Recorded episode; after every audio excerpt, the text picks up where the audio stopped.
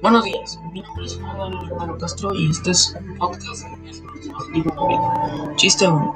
Los jugadores del Cruz Azul van a la iglesia y le tienen envidia al padre. ¿Por qué? Porque el padre sí alza las copas. Chiste 2. Un hijo le dice a su papá, ay papá, me están picando los mosquitos. El papá dice, apaga la luz porque se los atrae. El niño apaga la luz, la luz y dos minutos después entra Luciano. El niño dice, Papá, papá, aún están buscando los mosquitos con linterna. Chiste 3.